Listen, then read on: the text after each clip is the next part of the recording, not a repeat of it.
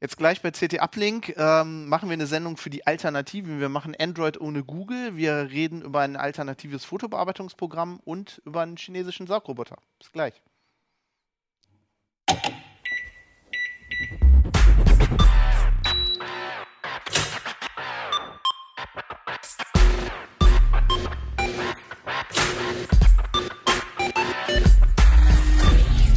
CT Uplink.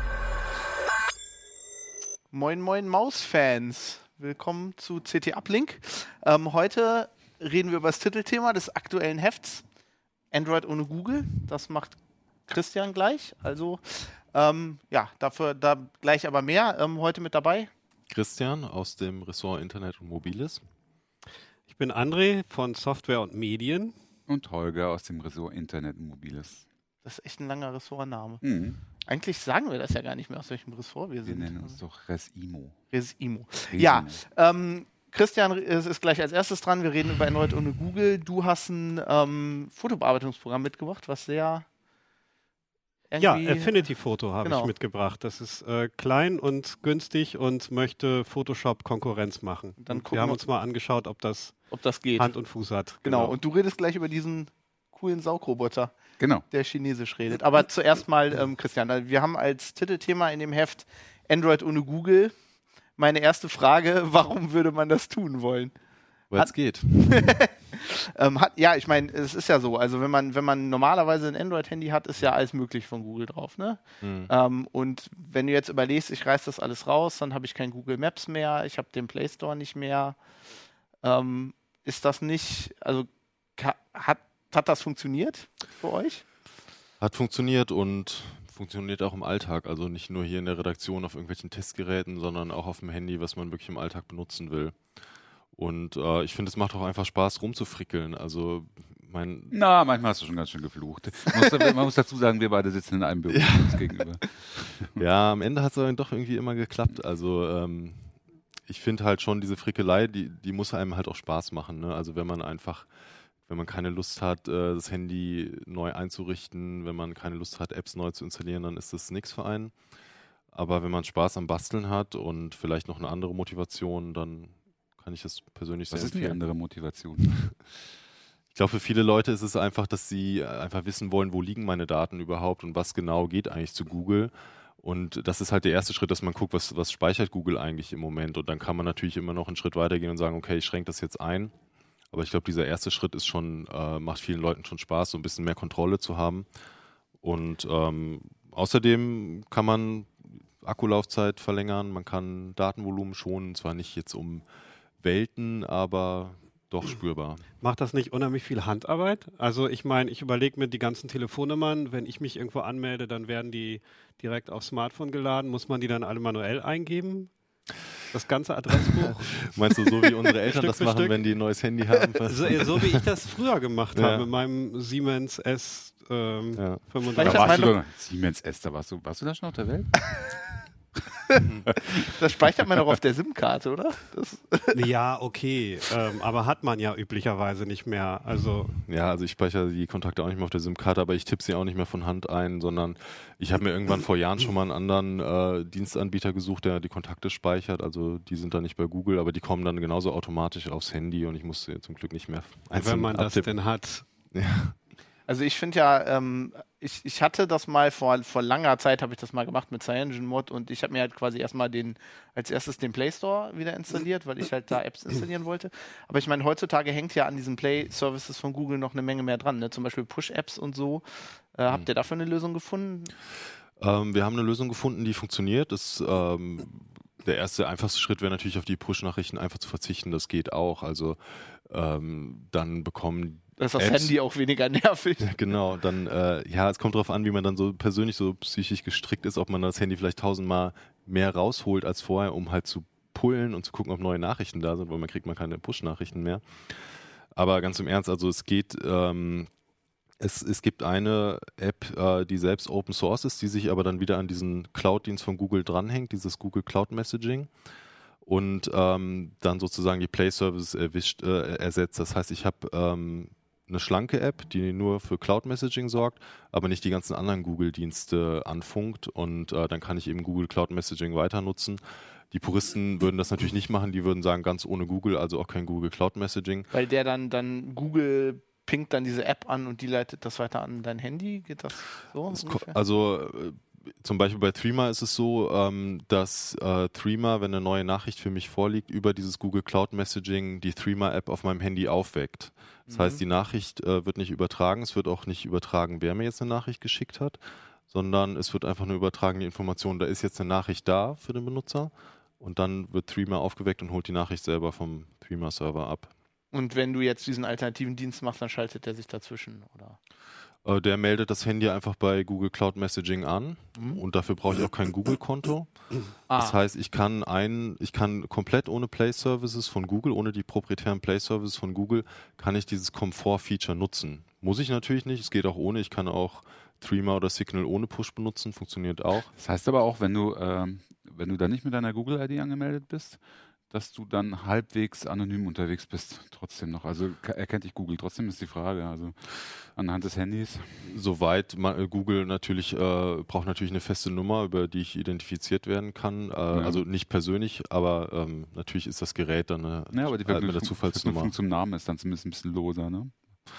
Ja, also ist, man muss natürlich schauen, was übertragen die einzelnen Apps über Google Cloud Messaging. Aber ich verlasse mich darauf, wenn Threema sagt, wir übertragen nicht die Nachrichten, sondern nur die Information, das ist eine neue Nachricht, Mhm. dann also Google kann dich ja wahrscheinlich, wenn du dann immer noch die Google-Suche verwendest, schon wahrscheinlich dadurch irgendwie früher oder später identifizieren, würde ich mal fast tippen. Ja, das Coole bei dem Thema ist halt, jeder kann es halt so machen, wie er möchte. Ne? Also man kann natürlich komplett ohne Google leben, man kann auch eine andere Suchmaschine benutzen, man kann Bing. andere Karten-Apps benutzen.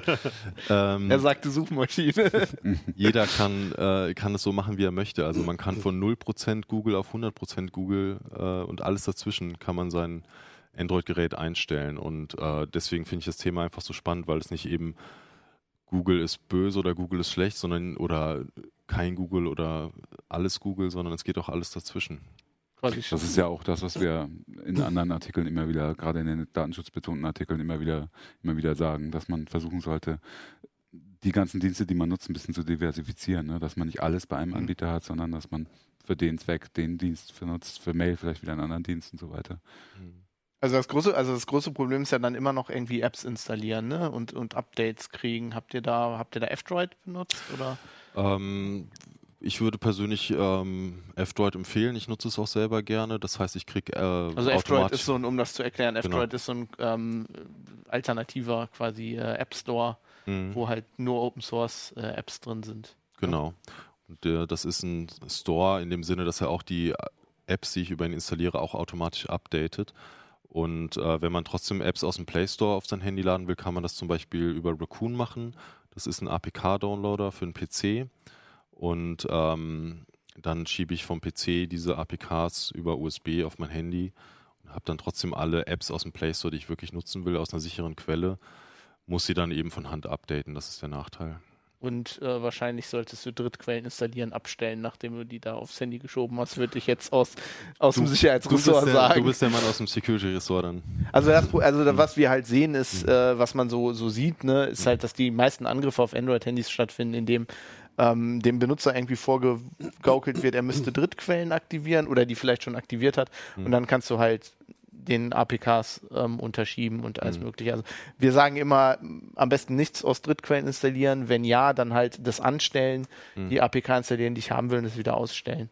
Aber Ja. ich meine, das kann man ja durchaus machen. Genau, ja. Und du musst ja eh da mit, mit deinem Rechner da APKs rüberschieben. Genau. Ähm, Aber es gibt für Apps keine Möglichkeit, äh, jetzt äh, entweder Google oder andere Apps, ähm, diese Einstellung zu ändern. Das muss schon der Nutzer machen. Nein, das musst du schon. Also, soweit ich weiß, nicht. Also wir hatten es, glaube ich, also ich habe dafür eigentlich noch keine Exploits gesehen. Mhm. Das ist immer irgendwie so, ähm, das sind halt Werbebanner auf Webseiten oder so, die halt sagen, dein Rechner ist infiziert, äh, installiere hier diesen Virenscanner und dann laden die eine APK runter und die sagen dir dann natürlich, das ist ein Virenscanner, mach jetzt mal Drittquelleninstallation an und es gibt halt Leute, die machen das dann. Mhm. Ist natürlich kein Virenscanner, sondern irgendwie ein Trojaner. Mhm. Ähm, also da muss man dann wahrscheinlich schon ein bisschen aufpassen. Aber ich denke mal, Leute, Leute, die diesen Aufwand eingehen, äh, da Google von ihrem Handy, Handy runter zu frickeln, die kommen damit wahrscheinlich auch klar.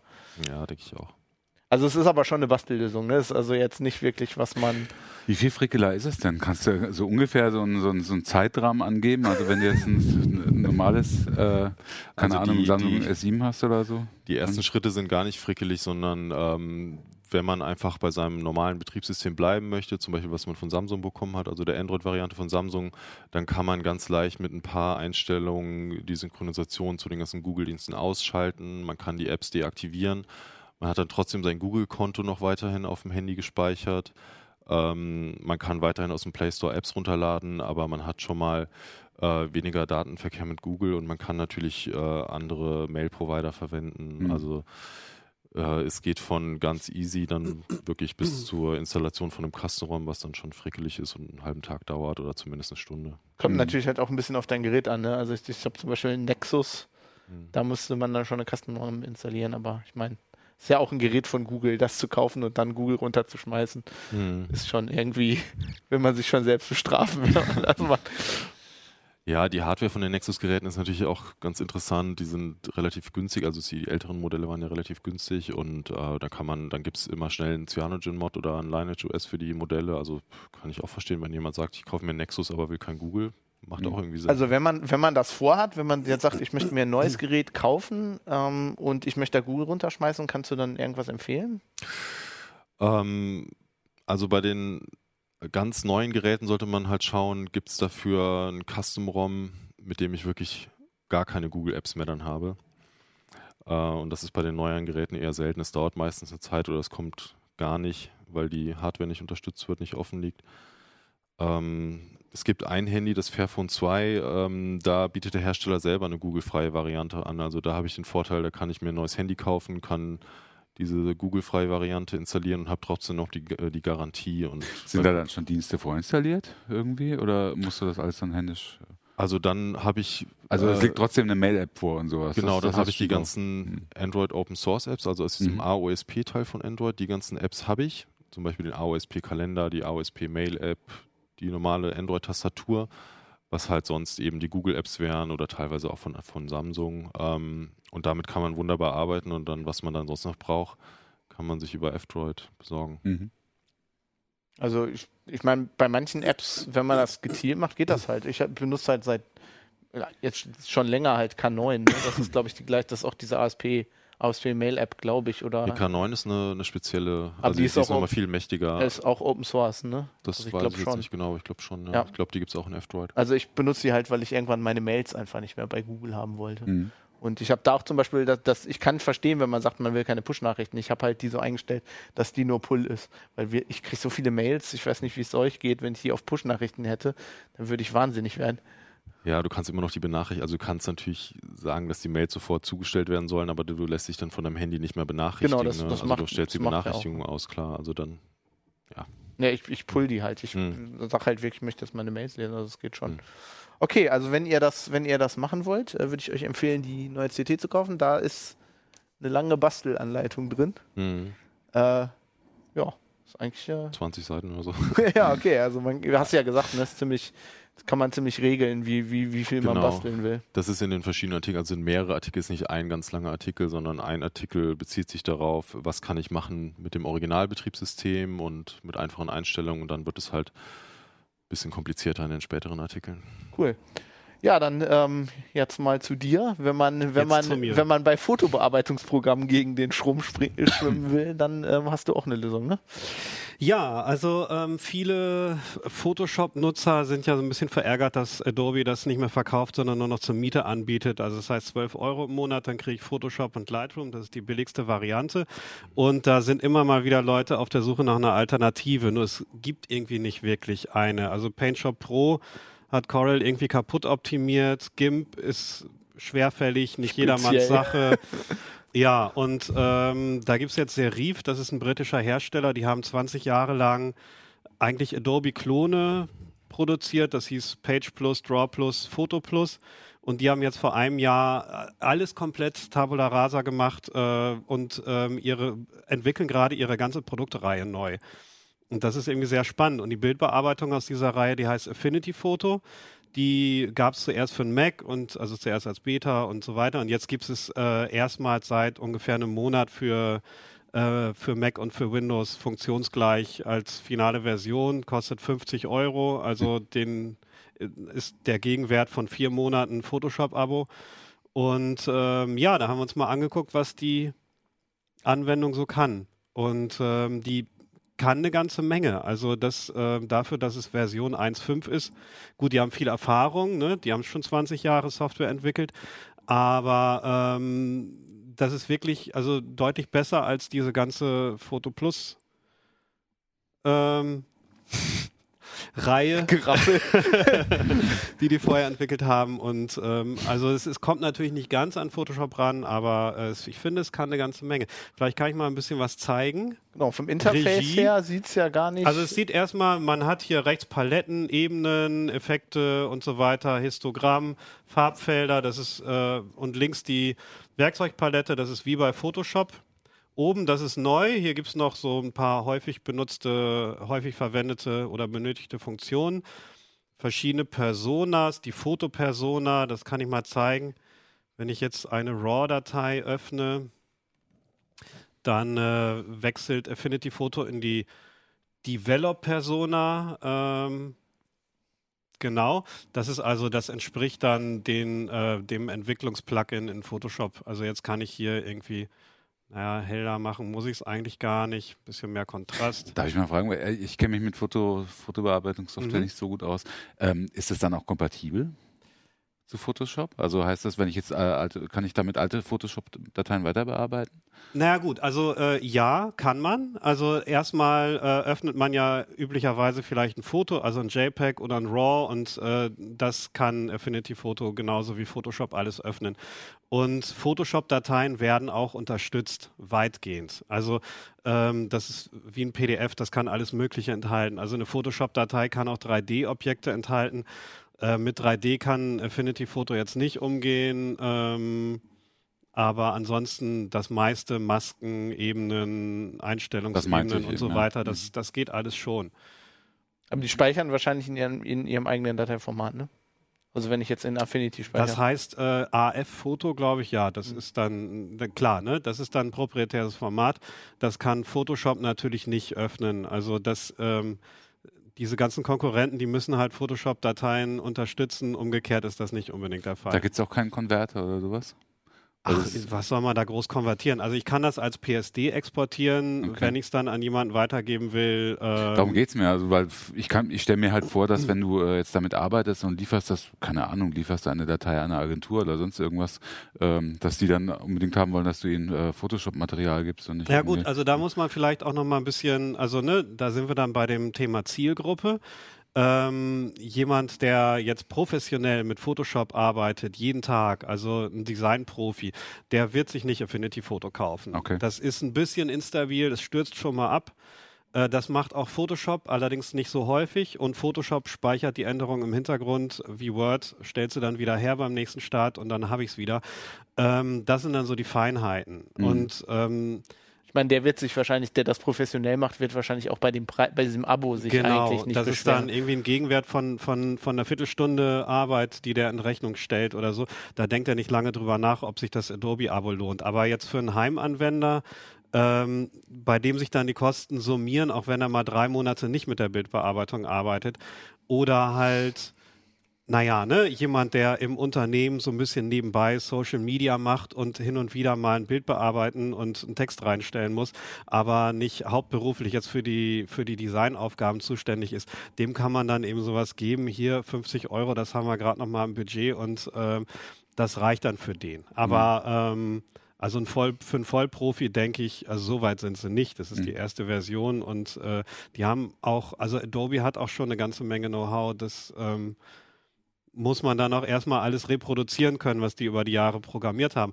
Aber ähm, also ich finde, es verdient auf jeden Fall einen Achtungserfolg. Die sind aus dem Stand schon mal sehr weit gekommen. Mhm. Also es sieht ja auch so aus, als also ich denke mal, hört sich jetzt so an, wenn du das sagst, also für einen Heimanwender, der ein, halt eine Kamera hat, Fotos macht und die dann bearbeiten will, ähm, der kann das wahrscheinlich damit so ziemlich genauso gut wie mit äh, Photoshop und Lightroom, oder?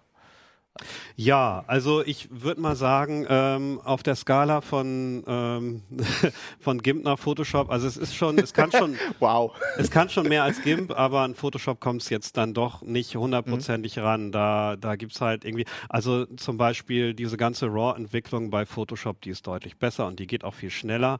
Ähm, aber andere Dinge, nicht destruktive Funktionen, Einstellungsebenen, das wendet auch mal einen Gaußschen Weichzeichner nicht destruktiv an. Also das heißt, die Originalpixel, die bleiben so. Ich wende diesen Filter an und ich kann ihn jederzeit auch wieder vollständig zurücknehmen. Das kann zwar auch Photoshop, aber nur mit so einem sehr komplexen Workaround, äh, wo ich mal dachte, ah ja, das ist jetzt vorläufig, das ändern die nochmal ähm, nö, das ist ein Dauerzustand und sowas kriegen die dann einfach besser hin, weil sie sich das ein bisschen genauer überlegt haben, wie sie sowas haben. Also hat es tatsächlich auch Vorteile. Es hat auch Vorteile. Ähm, Gradationskurven zum Beispiel, ne? damit kann man gut die Helligkeit und den Kontrast äh, bearbeiten. Ist aber doof, wenn man es im RGB-Modus macht, weil man dann nicht nur die Helligkeit, sondern die Farben gleichzeitig mit bearbeitet. Das heißt, man hat immer ein bisschen eine Farbverschiebung mit drin. Dafür gibt es den Lab-Modus, der trennt Helligkeitswerte und Farbwerte. Und hier bei Affinity kann ich einfach in den Kurven von RGB auf Lab umstellen. Bei Photoshop muss ich das gesamte Dokument konvertieren. Da darf ich dann, da muss ich dann irgendwelche Ebenen auf die Hintergrundebene reduzieren. Nur wenn ich mal irgendwie die die Helligkeit ein bisschen äh, bearbeiten will. Und ähm, das ist einfach viel zu komplex und ähm, da hat, hat dieses Programm den Vorteil, dass ich das einfach mit einem Mausklick ändere. Also für mich klingt es jetzt so, als sei es äh, für mich kompatibler als Photoshop, weil ich kenne mich mit Bildbearbeitung nicht besonders gut aus, aber äh, ich will halt gelegentlich mal Fotos bearbeiten. Da bin ich wahrscheinlich sogar damit besser dran als mit Photoshop tendenziell, oder?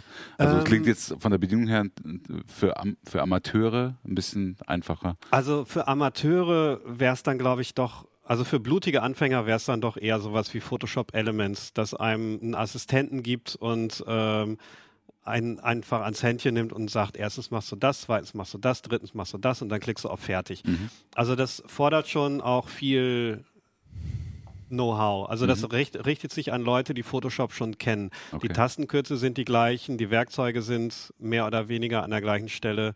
Hin und wieder hat es dann mal einen Assistenten, der sagt so, ah, irgendwie dafür müsstest du erst eine neue Ebene anlegen, das haben wir jetzt schon mal für dich gemacht. Mhm. Aber ähm, das ist nicht wirklich eine Einstiegshilfe, sondern eher eine Arbeitserleichterung. Wenn ich jetzt vor allen Dingen Geld sparen will, kann ich mir dann nicht einfach noch dieses Photoshop CS2 runterladen? Das gab es doch irgendwann mal umsonst, oder? ähm, ja, Aber?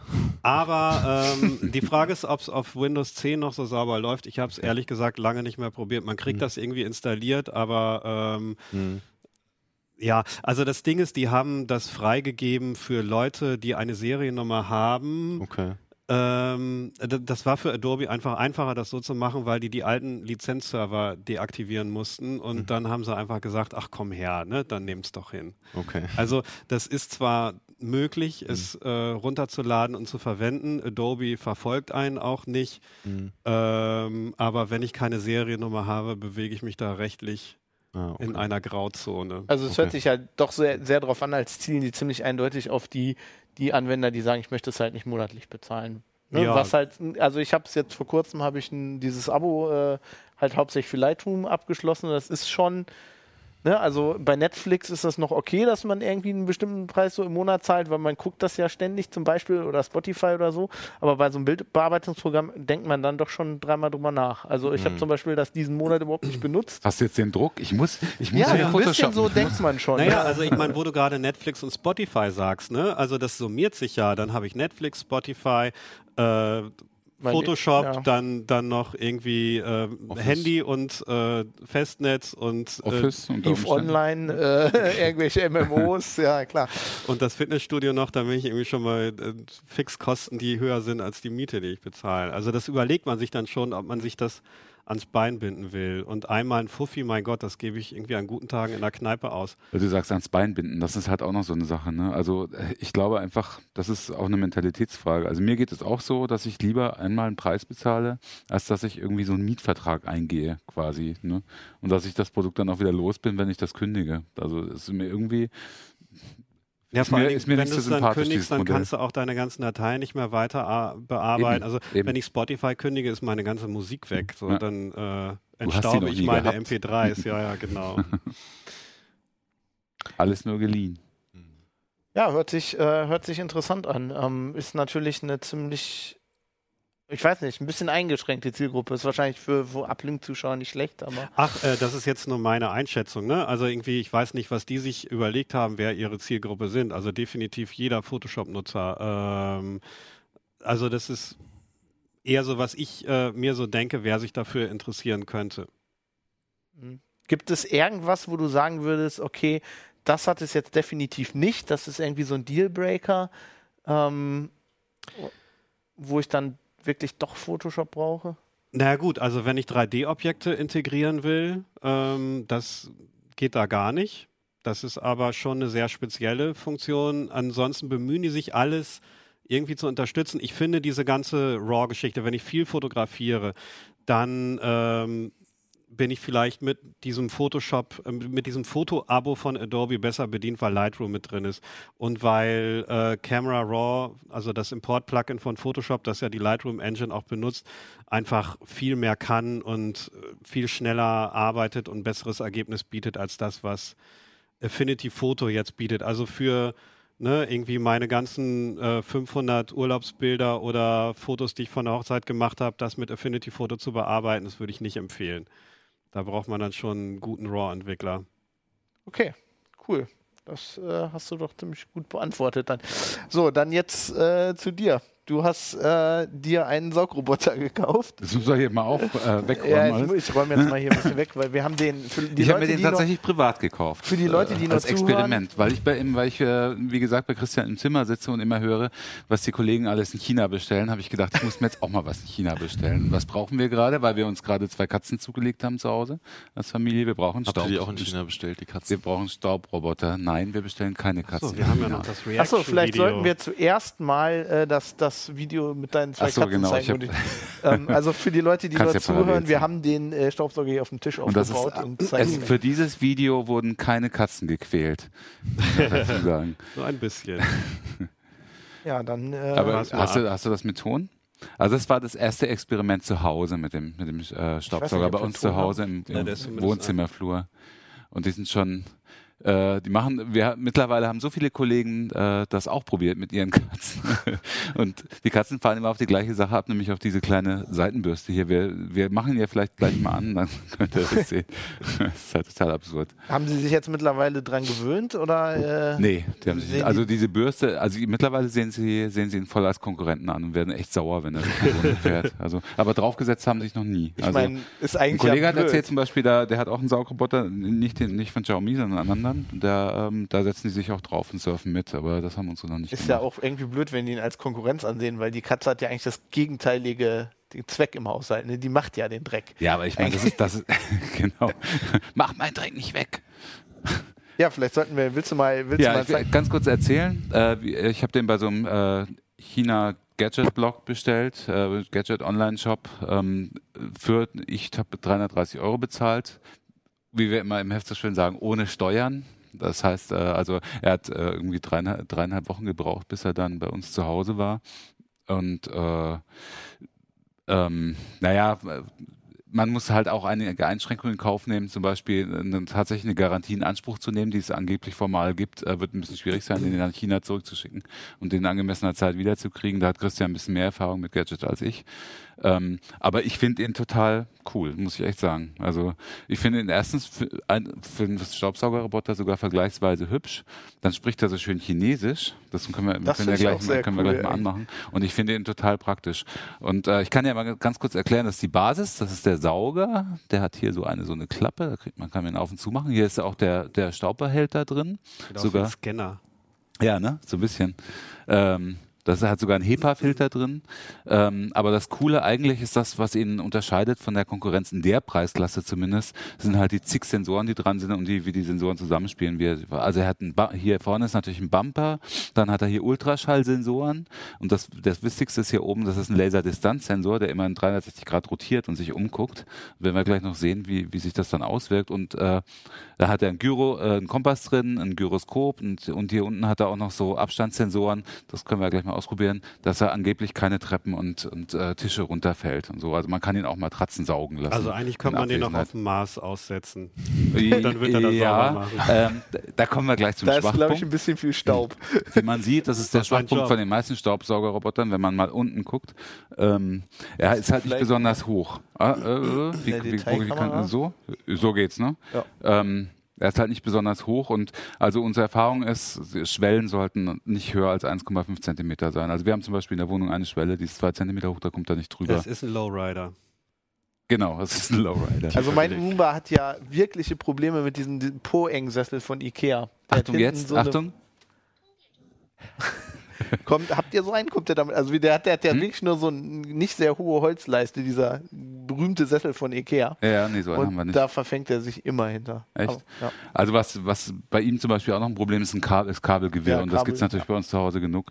Also ich habe mich irgendwann mal gewundert, als er im Staubsauger, sa- äh, im Schlafzimmer saugen waren unterm Bett, da wusste ich wusste gar nicht, weil- wie viele Kabel da liegen und plötzlich hat's dann rumpelt krass. Ich hatte Und so. letzt, letztes Wochenende eine Internetstörung und habe gedacht, äh, Vodafone wäre schuld, war aber nur mein Roomba, der das Internetkabel gefressen hat. Aber jetzt kommen wir zum, zum eigentlichen äh, Gag an dem Ding. Also äh, zu bedienen ist er teilweise, wenn man nicht des Chinesischen mächtig ist, ein bisschen schwierig, weil halt alles Chinesisch läuft. Er ist äh, also die, die App, mit der man ihn bedienen kann, also erweitert bedienen kann, man kann ihn auch mit den Knöpfen da oben so ein bisschen bedienen, ist halt in Chinesisch und teilweise auch in Englisch gehalten. Das ist für dich aber kein Problem, weil du fließend Chinesisch ich kann euch das gleich alles übersetzen. Drei Jahre Chinesisch gelernt, um endlich nicht mehr Staubsaugen zu Aber es gibt tatsächlich den Trick, dass du äh, zum Beispiel mit Google Translator kannst du schon ziemlich viel erreichen. Ne? Also wenn du zum Beispiel, wenn du deine Sprüche aufnimmst und lässt es dir übersetzen. Aber es gibt auch schon Blogs, wo deutsche Anleitungen sind für die App Ich brauche einen. Dolmetscher für meinen Staubsauger. Ähm, die, die App, das ist der, der Roboter ist von äh, von Mi, von Xiaomi. Hey, jetzt hast du sie gestört, hat gerade geschlafen. Was hat er, was hat, ach so, sie. Ja, das war kurz der Okay. Kontaktverkehr, Ich glaube würde ich. sagen S, aber Ähm, Ich habe mich so schnell bewegt. ich starte jetzt die App mal. Ähm, Johannes, kann man das sehen? Ja, super. Was sehen So, wir denn diese, diese App kommuniziert mit der chinesischen, hier über unser. WLAN, mit der chinesischen äh, Cloud von Xiaomi. Wir haben tatsächlich im Datenverkehr auch eine, eine Regierungsadresse gefunden. Also wir haben ein bisschen versucht, den Datenverkehr zu belauschen von der App zum äh, nach China und vom Staubsauger nach China, weil die kommunizieren über China jetzt die beiden hier gerade. die kennen über jetzt die deine chinesische Cloud. Geheimnisse. Ja, zum Beispiel, zum Beispiel wird höchstwahrscheinlich, wir können es nicht sicher sagen, weil wir es nicht gesehen haben, aber höchstwahrscheinlich werden die Raumpläne, die er aufzeichnet, mit übertragen.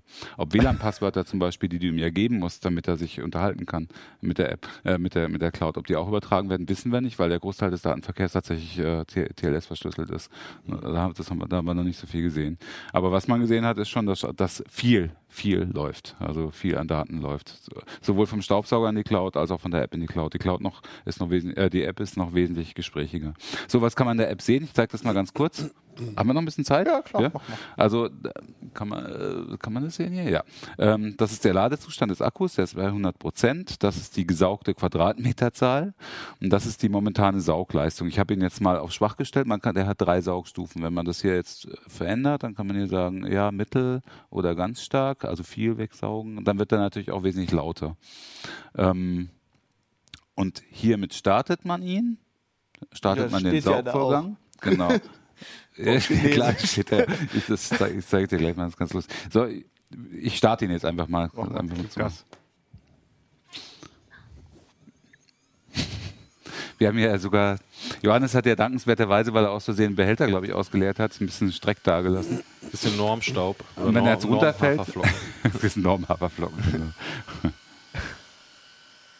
Und wenn man, äh, zeigst, zeigst du mal, zeigst du auch mal die App, Johannes? Weil da kann man nämlich dann ganz gut sehen. dass äh, man hier einigermaßen in Echtzeit gezeigt bekommt, wo er gerade langsaugt und was vor allem, was er gerade sieht. Also er schickt jetzt unser, die Maße unseres Studiotisches Also nach das China. Grüne, das Grüne ist die, genau, das Grüne ist die Basisstation und das Gelbe ist, ist er gerade, wo Also er gerade weiß auch, wo die. Basisstation ist und Genau, kann dann das wieder zeige ich dir gleich. Pass auf, wir machen das jetzt einfach mal so, ich stoppe ihn jetzt mal. Das ist, heißt übrigens okay. Ja, okay. Und das lassen wir mal zurückfahren. So fährt er dann zur Basisstation zurück. Das macht er übrigens auch selber, wenn er nur noch 20% Akkuleistung, Restleistung hat. Dann. Humboldt wieder nach Muss er allerdings erstmal nachdenken. Ja, Den Zustand kenne ich. Ich bin auch manchmal nicht Ja, zurück den kennst du aber eher nachts um zwei, ne? Wahrscheinlich Genau. nach dem Cocktailabend. ja jetzt hat er eigentlich direkt gefunden und dreht sich jetzt um und äh, dockt an. Ne? Genau, aber das Andocken ist wirklich sehr Schon lustig, weil er so rumschwänzelt. Also meiner, meiner ist natürlich sehr, sehr, sehr dumm. Der findet immer seine Ladestation nicht und verreckt dann irgendwo. Meinst du, er hätte das Glas jetzt erkannt und hätte gestoppt, wenn ich es nicht. Probier's doch mal aus. Ich Vielleicht trinkst du es vorher noch leer. Wollen wir es mal ausprobieren? Ich finde, wollen wir, sollen wir nachher noch ein bisschen saugen lassen du. Mach mal. und dabei noch weiterreden? Gucken, er schon sehr, ist schon sehr brachial auf die Tischkante zugefahren. Also, Ja, ich hatte auch ein bisschen also Angst. wir haben das ja einmal schon gemacht, dass wir ihn haben für, ein- für ein Video, ne, Johannes, für den ganzen Tisch saugen lassen. Äh, und also er war schon, also das Rad war wirklich an, am Rand Mhm. vom Tisch, aber es hat funktioniert, es hat geklappt. Also bei der Saugleistung, äh, ups, Ja, nee, das Glas und genau das gleiche passiert auch mit Kabeln. Also wenn ein Kabel hängen bleibt und merkt das nicht, dann zieht er zum Beispiel Steckdosenleisten mal mit oder das so. Glas kann er wahrscheinlich mit dem Laser auch nicht wirklich. Ähm, Nee, aber entdecken. mit, aber mit dem Ultraschall-Distanzsensor hätte ich jetzt auch gedacht, dass das. Habe ich aber echt noch nie ausprobiert, weil ich ihn doch eher selten zu Hause auf dem Esstisch lasse, ehrlich gesagt. aber man könnte es machen. Also das, das Spannende ist halt, ähm, dass Roboter, Saugroboter äh, in Europa von europäischen Herstellern zum Beispiel eben, äh, also die man hier kaufen kann bei Amazon oder so, von Roomba oder von Vorwerk oder so, die kosten halt äh, mehr als das Doppelte. Mit der also gleichen der, Ausstattung. Genau, der entspricht in der Ausstattung ungefähr so einem Roomba 980, aber der kostet halt auch äh, mehr als 800 Euro. Ne? Mhm. Und für 330 Euro ist es schon, ist es schon ein Schnäppchen. Ah, mein er Handy. dein Handy ein. Also, der weiß jetzt natürlich nicht, wo der Dreck ist, ne? Macht Nee, jetzt und da, sauber. das, das äh, fragen auch immer ganz viele, wenn die, die ihn mal in Aktion sehen. Mhm. Äh, da ist doch noch Dreck, sieht er das nicht? Ne? Nee, also er, Ja. er, er hat ja keinen Drecksensor oder so. Ja. Was er macht, ist halt wirklich, äh, er macht sich einen Plan. Er, wie man sieht, er fährt jetzt erstmal die Ecken ab. Ne? Mhm. Das macht er immer so, das macht er auch mit Räumen so. Dann unterteilt er sich den Plan, den er, den er sich gemacht hat. Jetzt kann man ihn ja gerade hier weiter beobachten, wie er den Plan macht. Ähm, und dann überlegt er sich eine Strategie, wie er saugt. allerdings And they ausgegangen. have a plan. Hm? Oh, ja. War doch bei den Zylonen so, oder? Die hatten doch auch einen Plan. Merkt er, merkt, Der er sich, hätte auch gut da reingepasst irgendwie. merkt er sich denn irgendwie den Raumplan? Ähm, also wenn du ihn ausmachst? Nee, der also, vermisst den Raum jedes Mal neu. Okay.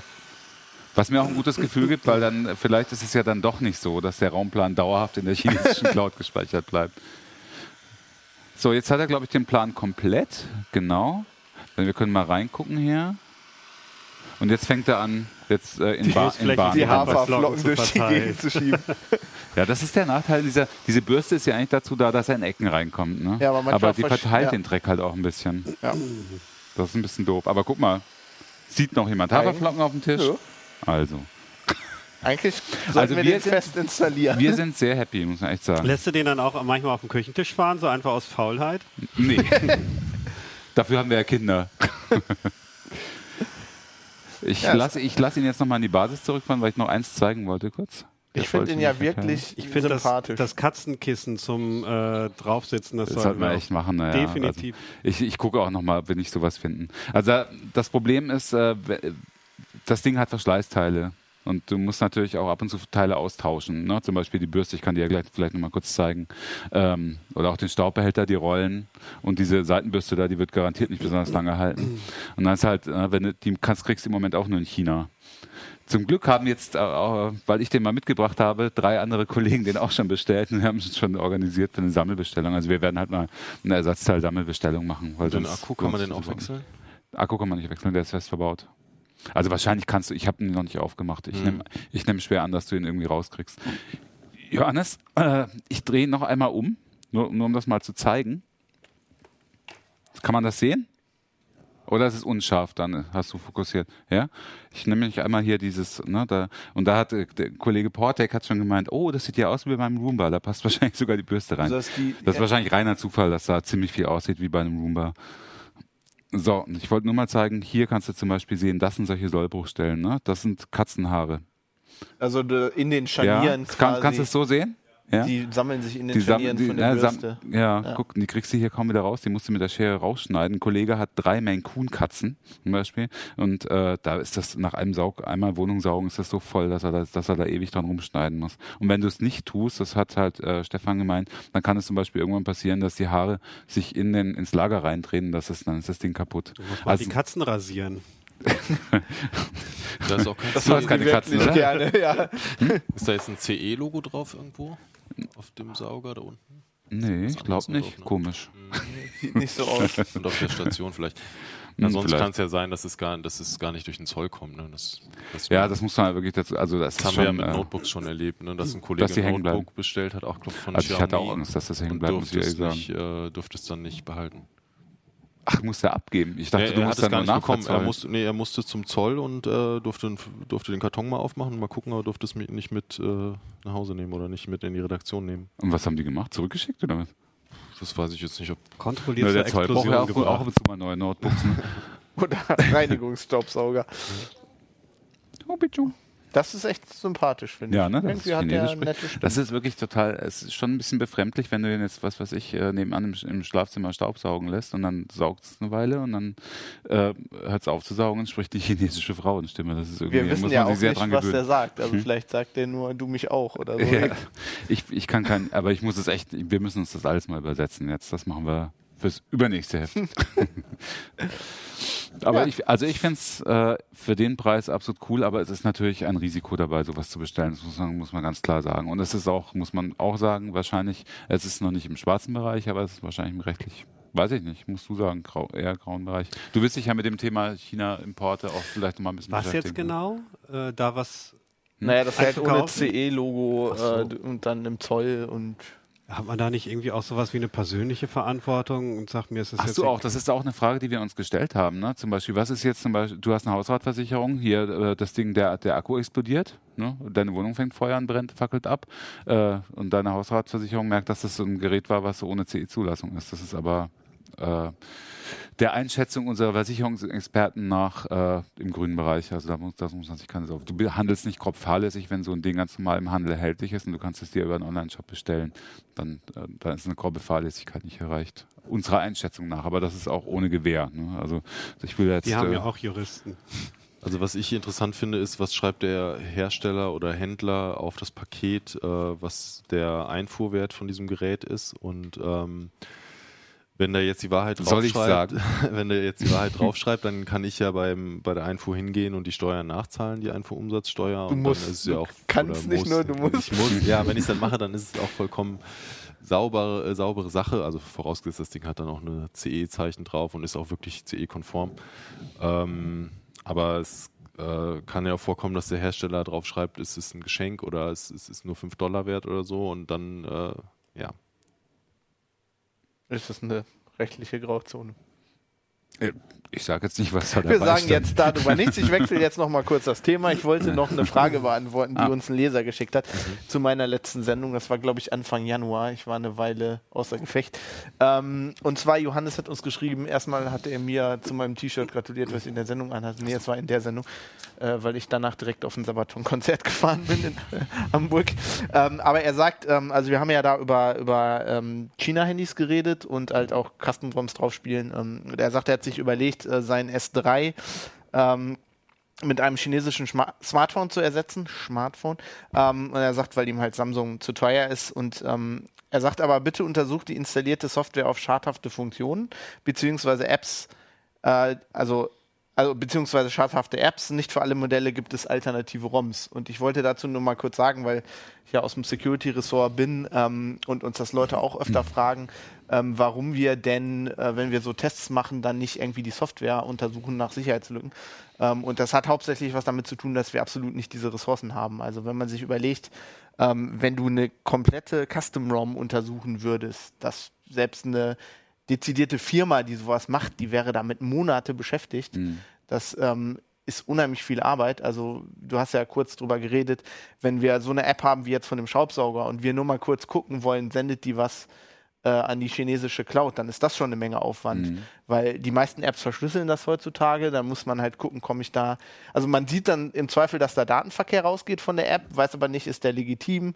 Ne? Oder so bei so einer Custom-ROM, wo wir ja drüber geredet haben, bei den ähm, chinesischen Handys zum Beispiel, wenn da eine ROM drauf ist von dem Hersteller, spioniert die mich vielleicht aus. Mhm. Ähm, das ist halt nicht so einfach rauszufinden, weil oft verschlüsseln die das auch und ähm, es ist sehr viel Arbeit, da, da dran zu kommen. Das können wir einfach nicht leisten, wenn wir sowas testen.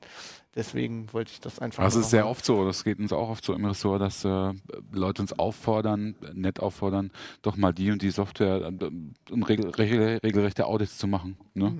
Aber das können, das äh, können wir schlechterdings nicht. Mhm. Also wir haben das leisten, bei? Heise Security halt ständig, wenn wir über irgendwelche, also Ja, klar. d- selbst wenn man nur, ähm, wenn man sich überlegt, sowas wie OpenSSL oder so, wenn die, wenn die bei so einer einfachen, äh, einfachen, aber bei einer Bibliothek, Mhm. einer Software so ein Audit machen, dann machen die monatelange Audits mit irgendwie vier Programmierern und danach haben sie sich nicht alles angeguckt. Also sie haben nur einen bestimmten Scope gehabt. Mhm. Und wenn man sich jetzt überlegt, man wird das für eine ganze Android-Distribution machen, das wird wahrscheinlich Jahre dauern. Jahre dauern. Also Mhm. das ist einfach nicht zu leisten.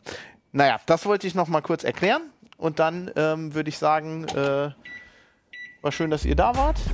Und äh, wir sehen uns nächste Woche wieder mit äh, weiteren Themen aus der CT4. Und äh, bis dahin macht's gut. Mal schauen. Wieder schauen. CT Uplink.